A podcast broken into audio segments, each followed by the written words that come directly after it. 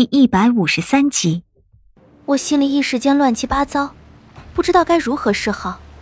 我完全不会轻身之术，做不到像李化生和司徒安那样登平渡水，身轻如燕，根本没有办法飞过去。如果用龙魂之力从这儿硬打的话，我又完全没有目标。红楼宝船虽十分巨大，却也只能看到一个模糊的影子，而李化生他们几个完全连影子也看不到。别说李化生了，连比他俩身形庞大数十倍的白凤也看不见。要真是乱打一通，甚至可能会误伤李化生和司徒安，还有可能毁了红楼宝船。然而，我最担心的却不是这些。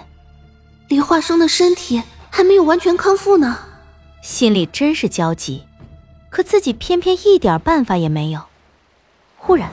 从遥远的海面响起一声震耳欲聋的浪涛声，好像是一股十分恐怖的海浪即将拍打过来。在天地之间忽然亮起一道十分刺眼的白光，白光似要将笼罩整个天地的黑暗都给劈开。一声十分刺耳的痛苦鸣叫声随着浪涛声从远方传来，我身体猛地后退十几步，看到那一道恐怖的白光忽然分裂成八股。一头巨大的白凤掀起层层巨浪，急速的朝后退去。不是他自己退的，而是被那八股白光强推着后退。恐怖的巨浪已在眼前，足有十层楼的高度，眼看着就要劈头盖脸的对着我砸下来。我体内的龙魂之力已在涌动，而一股诡异的波动忽然间将所有的一切完全定住。恐怖的海浪像是一瞬间变成了立在眼前的水墙。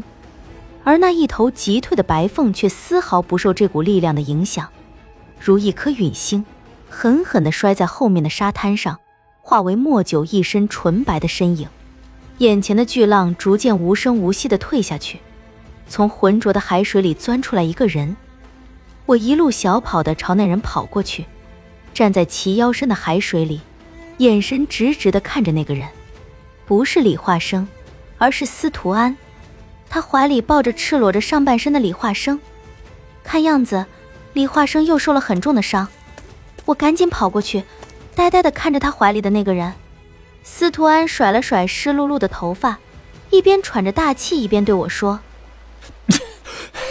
得亏我捞他捞得快，不然这匹狼非得淹死不可。我见过拼命的，没见过这么拼命的，身子虚成这个样子，还敢凝聚魔剑。” 真是不要命了，叶姑娘，你放心，船保住了。他将李化生递到我怀里，手里还拿着李化生的清明，抹了抹脸上的海水，目光朝莫九落地的地方看过去，眼神忽然间变得阴冷起来。这白凤凰，留不得。你要做什么？他已经拿着清明烫着海水朝岸上走去，冷哼了一声。做什么？哼！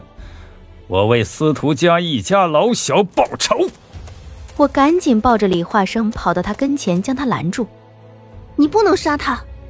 嗯，不能杀他。为什么？我深吸了一口气，不知该如何跟他解释。总之，你不能杀他。用不着你的怜悯。身后忽然传来一个十分虚弱的声音。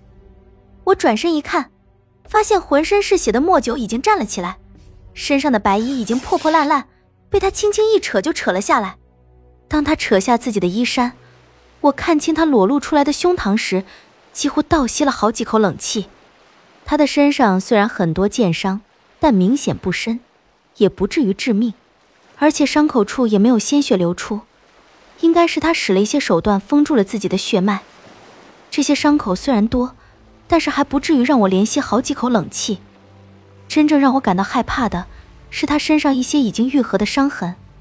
那些伤痕不是剑伤、刀伤，而是鞭子抽在身上留下的伤痕，密密麻麻，一道嵌着一道。那宽阔的胸膛上几乎找不出一块好的皮肤，恐怖的伤痕几乎布满了他的全身。我实在无法直视眼前所看到的这些。不难想象，在这些伤尚未愈合时会是怎样的场景，定是整个前胸后背都体无完肤，光是想想就觉得头皮发麻，司徒安见到这一幕，也不由得一脸愕然，但明显比我好上许多，至少他还能保持镇定的模样，而我已经慌了手脚。蝶翼剑如同一条薄薄的丝带缠在他的手臂上，薄薄的剑身如灵蛇一般盘绕而下，落在他手里。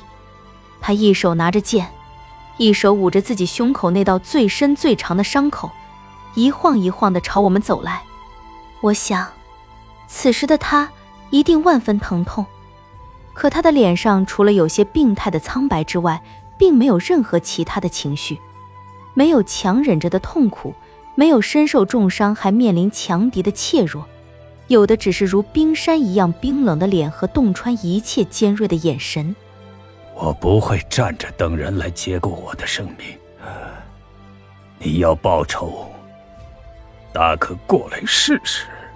他的声音虽然很轻微，但每一个字都说得十分的清楚，似有无数的彩蝶绕着剑身翩然而舞。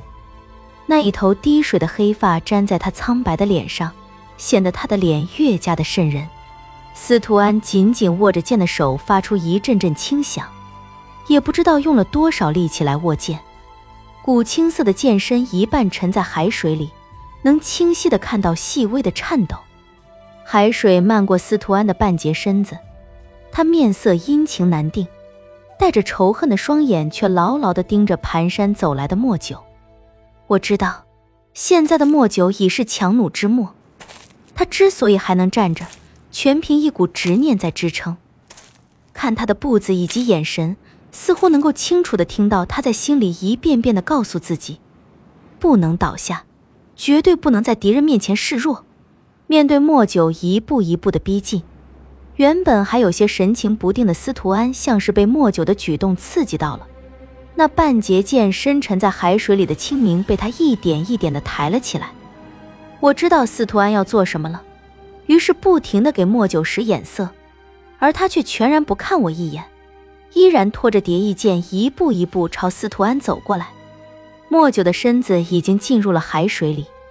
冰凉的海水漫上满是伤痕的胸口，那一双牢牢盯着司徒安的眼睛里没有丝毫退让和恐惧，整张脸上如万古难化的坚冰。莫九的眼神太可怕了，眼中像是有千万把利剑指向司徒安。如果他用这样的眼神看着我，估计就算我有再强大的力量，也很难使得出来。既然你不敢来试试。那我就要动手了。